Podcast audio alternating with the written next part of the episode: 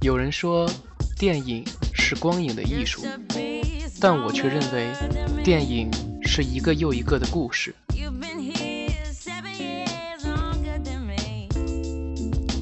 这里是杰森的电影报告，我们与你分享电影背后的故事。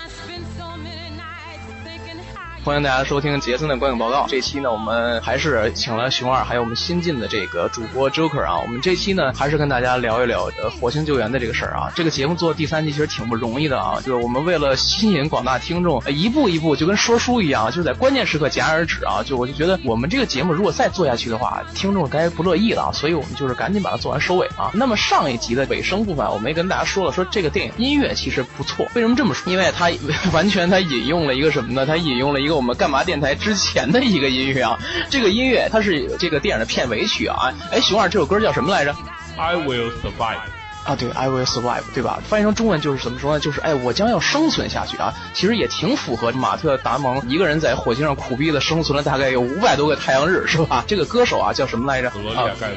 格罗亚盖罗啊，呃，其实这个电影这首歌差不多也是上世纪七八十年代比较出名那个 disco 的一个舞曲啊。大家有空也可以自己搜索一下。反正刚才告诉你们了啊，呃，我们干嘛电台呢也是一直秉承的一个公开、公平、公正的一个原则，就是你想要什么音乐我们就给你什么啊。因为我们不像说像呃文博这种。肥兔啊，就是我们听众想要背景音乐，他居然还跟人收钱啊！哎，扯远了，我们就不说别的了。其实，呃，说到电影的插曲和配乐来讲，其实我就觉得啊，这个电影跟这个之前我看过的一部电影呃一《银河护卫队》有一个异曲同工之处，在于哪儿？就是他们都是找一些特别怀旧的音乐来做配乐。熊二，我不知道你之前看没看过《银河护卫队》？啊，有的。银河护卫队里边，他这个引用的一些配乐插曲啊，都是上世纪就不只是七八十年代了，可能三四十年代，甚至是五六十年代的一些美国公告牌上的一些经典的一些老的一些摇滚乐为代表的。然后的话，你再看你再看咱们这部电影啊，咱们这部电影的话，可能说比较科幻一点，它就选用了七八十年代的一些老的一些 disco，也是非常容易引起人的共鸣。我就觉得这个片子其实也有看点啊。你看国外人家怀旧什么怀旧什么呀？人是怀旧一些经典的金曲，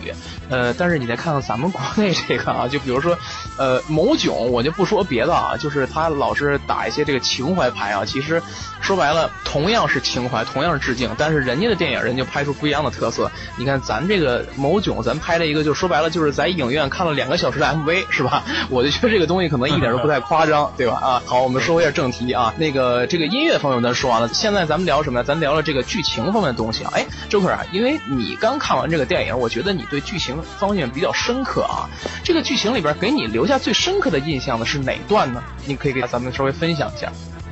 嗯，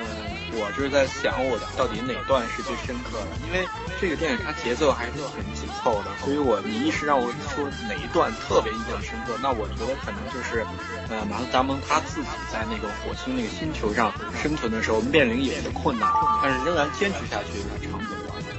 让我觉得特别的打动我的心。你比如说，他不小心关门的时候，把那个他们一个隔离舱给弄破了一个小洞，然后就炸了，然后他的所有那些种植的土豆啊，什么乱七八糟全毁了。这个时候他没有放弃，然后继续拿个胶布把那贴上，然后又重新是有自己的计划，有自己的想法，然后没有放弃。我觉得看到这儿的时候，其实这个科幻片啊，它看起来是探讨的好像是关于外在、关于外太空的一些事儿，但是其实它更重要的是关注我们人类自己的内心。就是其实他没有被这些困难所打倒，他还是就是战胜了自己内心深处的无助啊、恐惧啊、孤独。比如说他自己的台词：“我就是解决了一个问题，然后又解决了一个问题，再解决一个问题，最后我就能把自己给救了。”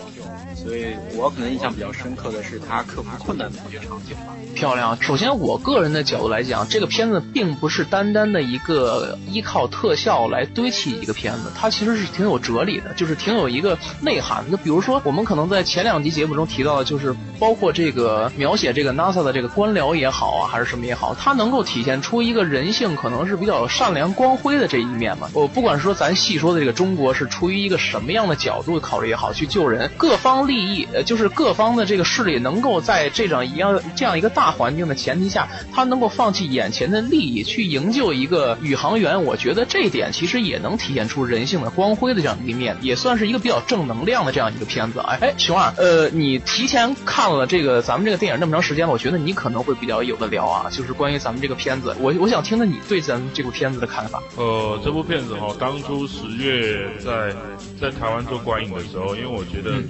呃，这部片子其实马特达蒙呃打出这个牌子，这这个这个男演员的这个角色，其实这部片基本来讲不会太差，因为马特达蒙他开始从拍好莱坞的片子。基本也没有不好看的片子，应该这样说。等于说，呃，当然电影这种东西它比较见仁见智，但是至少马特·达蒙拍的片子，它有一定的口碑跟一定的水平。因为这部片子连同昨天哦，总共看了三次，呃，在台湾看了两次，在昨天看了一次。那每次看其实感觉都不太一样，因为呃，熊二本人自己看电影喜欢，第一次喜欢可能大概整个看过一次。那第二次可能会专注一些某些细节的部分，然后第三次就是看得更深入，然后来做这个所谓相关的这个电影评论。呃，到目前其实很多的世界各地的，包括媒体、电子媒体也好，然后影片的评论也好，都对这部片评价都非常的高，等于说是非常的很深入人性的东西吧。就像刚刚 Joker 跟我们说的，这个人性包括了马特达蒙一个人在火星上度过这么多天，物资也匮乏，然后一些等于说营救的任务也是好像也一直没有谱，内心的这个角色的情绪的转变。呃，这部片首先还是要跟大家各位听众提到一个部分，就是说。它在于，也因为近年来有很多，包括了爱情片，包括了像这种科幻片，甚至于像是最近呃票房也非常火，口碑也还行的这个《饥饿游戏》，它都是由原著的小说去改编。这个问题点，这个就很妙，呃，值得去推敲。原著改编的完成度有多少？这部片其实很多电影圈的朋友对它的评价，其实它已经达到了完成度将近有九成，哦，就是百分之九十的这个。相似的完成度就是，哎呦，那这么说的话，这个对他的评价还是蛮高的呀，是吧？没错的，就当然电影这种东西，呃，熊二就一直都跟呃各位听众或者是各位朋友说，每个人不一样。那所以说电影这种东西，其实你不见得说是每个人大家说好你就觉得好，因为毕竟每个人的价值观也不一样，那个观影的这个方向、角度、立场都不同。那基本上这部片应该是在水准之上是没有问题。嗯，确实也是啊。其实我们看一部电影，其实也不能人云亦云啊。就是之前我也听有些这影评的节目也说了，就比如说像两三年之前有一个《富春山居图》，我不知道你们听没听说过这个片子。哎，说这个片子以后啊，我们先进一段广告，广告之后我们跟大家聊一聊这个有关于这个影片的一些趣闻啊。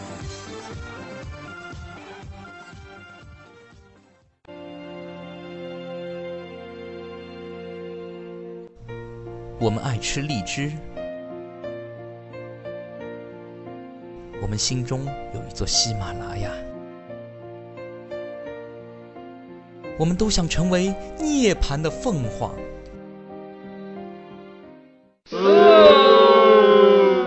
装什么逼呀？大腿是这么抱的吗？感谢凤凰，感谢喜马拉雅，感谢荔枝，还有网易云音乐、虾米音乐、百度录播、企鹅调频、懒人听书。啊，嗯，感谢默默，感谢豆瓣，感谢新浪微博，感谢你聊这么多年给我一直的支持。你妈呀！老子在听广告的，小你心吧！再播广告试试。咦，试试就试试。我们的 QQ 群号是三幺四九幺零三九三，我们的微博是干嘛电台，我们的微信订阅号是干嘛播客。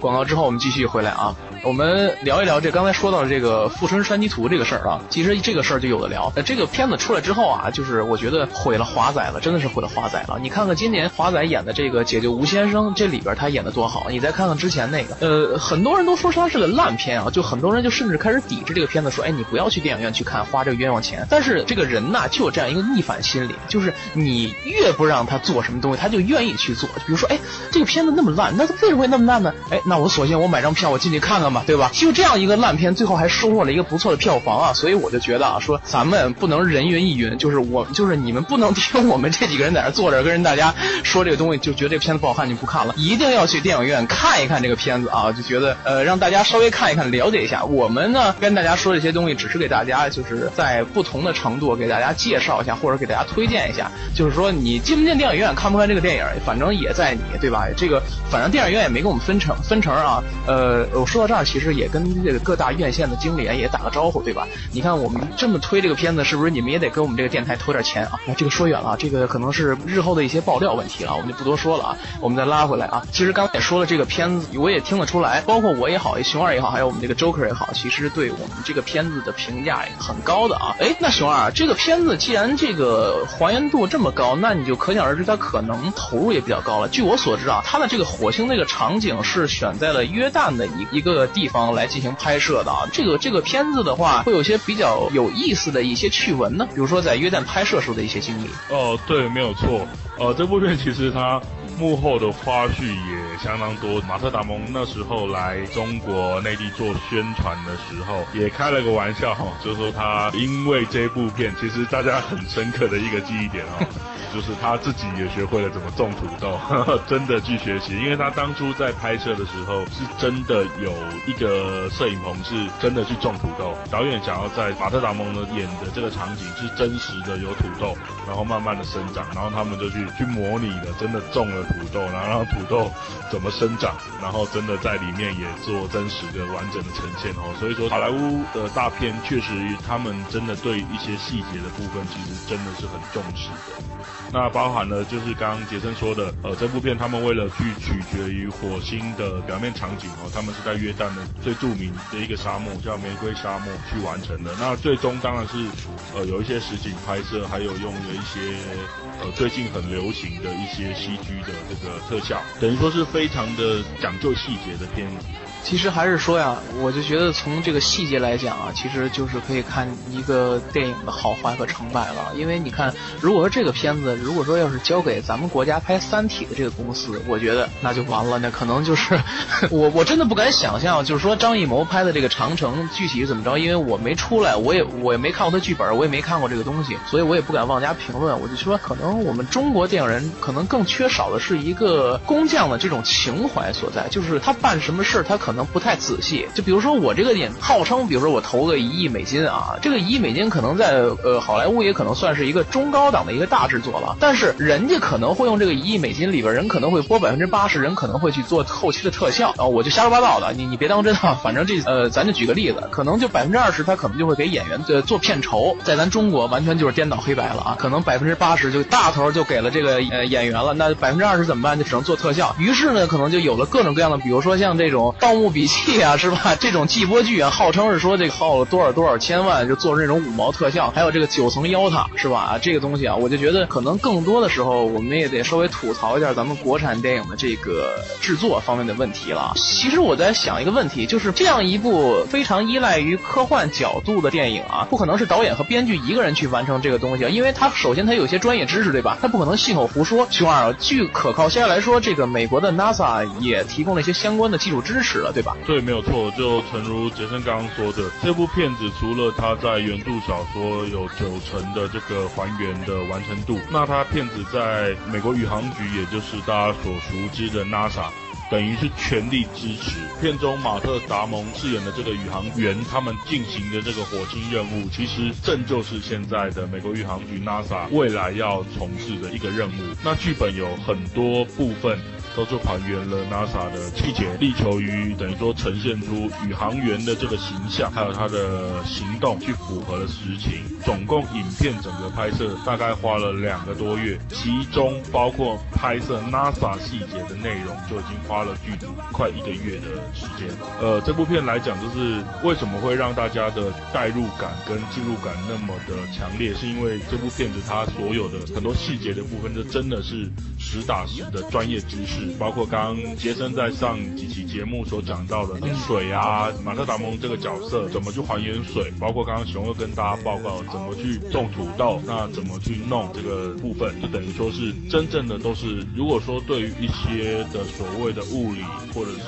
所谓的天文科学、所谓的航天科技的这些影迷来讲，是觉得是非常哎看到了就觉得哎有认同感这种东西。这部片也要跟大家说一个一个地方，就是说，因为常常常来讲，因为熊二比较有机会在台湾做观影哦，有一些美国大片，甚至一些台湾本地的电影，应该说在中国内地会比较晚这个做播映，因为有一些这个审批分级制度的问题，那包括有一些内容可能需要说做修剪。这个影片呢，其实跟大家聊一下哦，熊二在十月的时候观影，那包含了昨天，也就是十一月二十五号做这个内地版本的删减。除了以往大家比较诟病的最大一个区块，在于说国内应该说内地的翻译英语翻译可能不那么的贴近原意哦，这是一个长久以来美国大片的一个比较为人诟病的一个缺点。那对于影片删减的部分，大家如果对美国版本、北美版本或是台湾版本，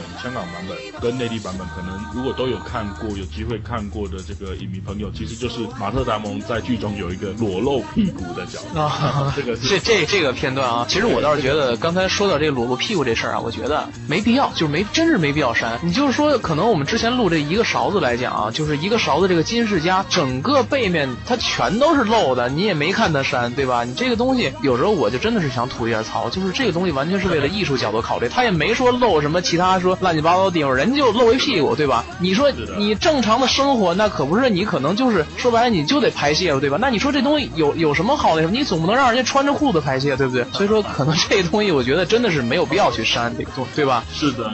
就像杰森说的，这有一些其实它在剧情来讲，并不会说造成多大的影响，或者说对观影的观众呃会有什么可能心理上的改变。如果说呃影片要做一些比较长远期的发展，除了资金、除了技术、除了资源问题来讲的话，可能这个长期以来呃比较为人诟病的这个删减啊、也就是说是审批的这个部分，可能需要再多花一点心思去做这个部分的调整。好啊，那么其实啊，我们用了大约三期节目，也跟大家都是来聊一聊咱们这个电影啊。在咱们这个以咱们这个节目的最后啊，其实我想请我们两位嘉宾啊，还有我，咱们每个人啊，用非常简短的一两句话，咱们来概括一下这部电影的推荐度，好吧？那么首先这样，我觉得把这个机会，首先先交给我们这个新的主播 Joker，以他的视角，咱们用简单的一两句话来概括一下这个影片他认为的推荐程度以及他认为推荐的点，好吧？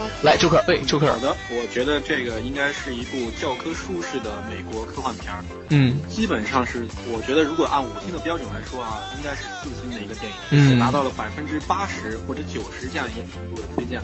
我是这样的。嗯，好了，那行，那么我再说一下啊，其实我觉得我还是那句话，之前我曾经写过一个短影评时，我也说过，说我就觉得，呃，很多人说一看这个片子，可哎呦，这是一个美国的一个大片儿，哎，我得看看是吧？这个又是一个三 D，哎，又是一个 IMAX，其实我觉得啊，这个片子完全不单单是一个依靠于特效堆砌起来这样的一个片子，就是你细心的时候，你会发现这个片子里边的故事虽然简单，但是它内涵比较深刻，就是它很多地方经得起你去细细的琢磨这个事情。我倒是觉得啊，如果说以往常我们评十分的角度来评，那么今天我们换一个角度评，那我们以五分制满分制的话，我可能会打四点五分。熊二，那你用你的话，咱们来简单的给这个影片呢做一下推荐的程度。因为这部片子，正如两位主播说的，它其实综合了专业的美国是教科的这个航天科技的影片的呈现哦，它告诉了我们一些。关于火星，甚至于航天科技的一些专业知识，也告诉了我们一些，比如说呃马特·达蒙在里面的角色的这个演技的展现哦，从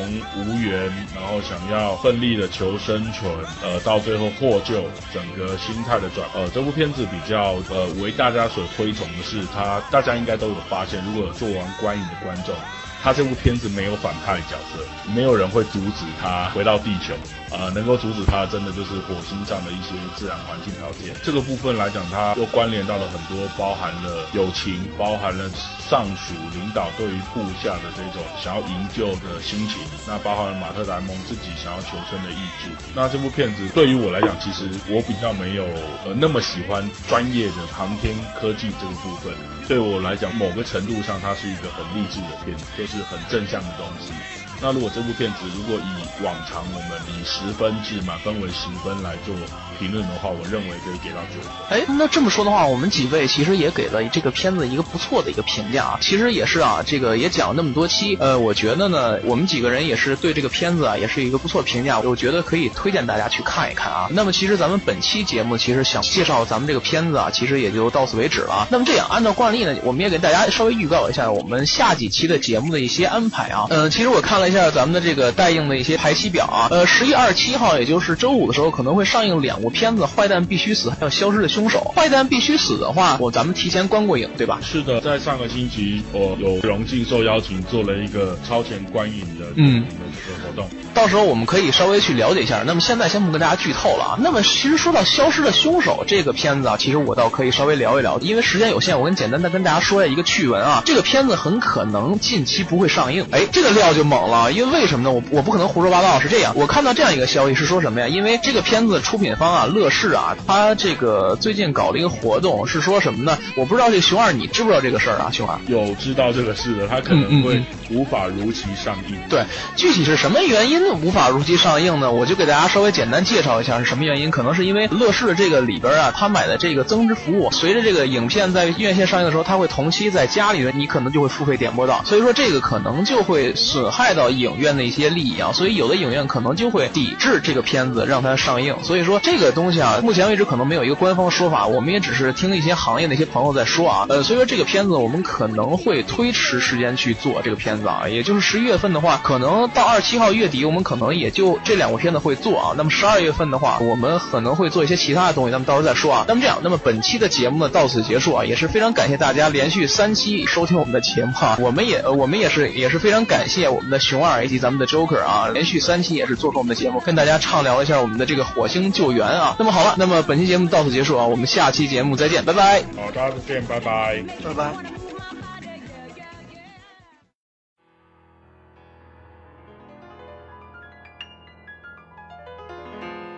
At first I was afraid, I was petrified.